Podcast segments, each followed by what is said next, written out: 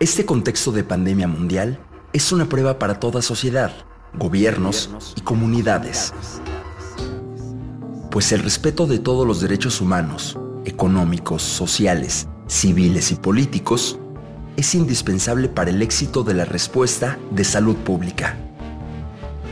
Evidentemente, esta situación no golpea de la misma manera a todos los países. En México, ataca una de las sociedades más desiguales del mundo, donde los derechos sociales, incluyendo el derecho a la salud, no están garantizados para todas y todos.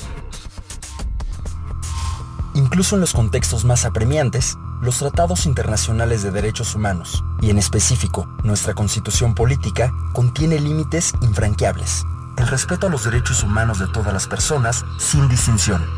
las y los expertos en salud pública han recomendado implementar medidas drásticas como quedarse en casa el mayor tiempo posible, la prohibición de realización de actividades no esenciales, así como la restricción de reuniones de más de 50 personas, entre otras. En ese contexto, se han publicado acuerdos o decretos firmados por autoridades estatales y municipales en los que se han delineado una serie de medidas a seguir y las sanciones que conlleva desobedecer esas medidas.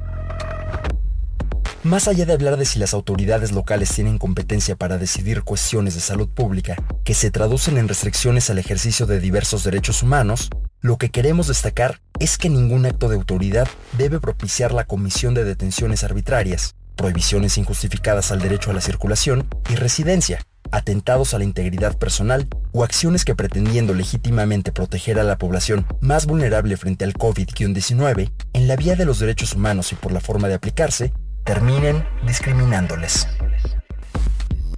Como lo ha dicho la alta comisionada de las Naciones Unidas para los Derechos Humanos, Michelle Bachelet, las medidas de excepción solo deben usarse para lidiar de forma efectiva con la pandemia y como medio para proteger a la salud, atendiendo los principios de proporcionalidad, necesidad, no discriminación y en un plazo de tiempo claramente establecido. Desafortunadamente, varias de estas violaciones a derechos humanos ya se han presentado en algunas partes del país,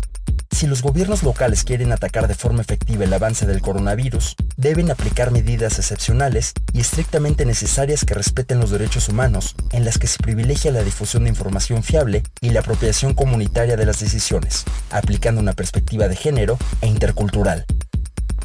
No permitamos que el miedo sea usado para normalizar las violaciones a derechos humanos. Es bueno saber que esta enfermedad no es un problema de unos cuantos es una epidemia en el país y una pandemia a nivel mundial, y que poco a poco se irá resolviendo.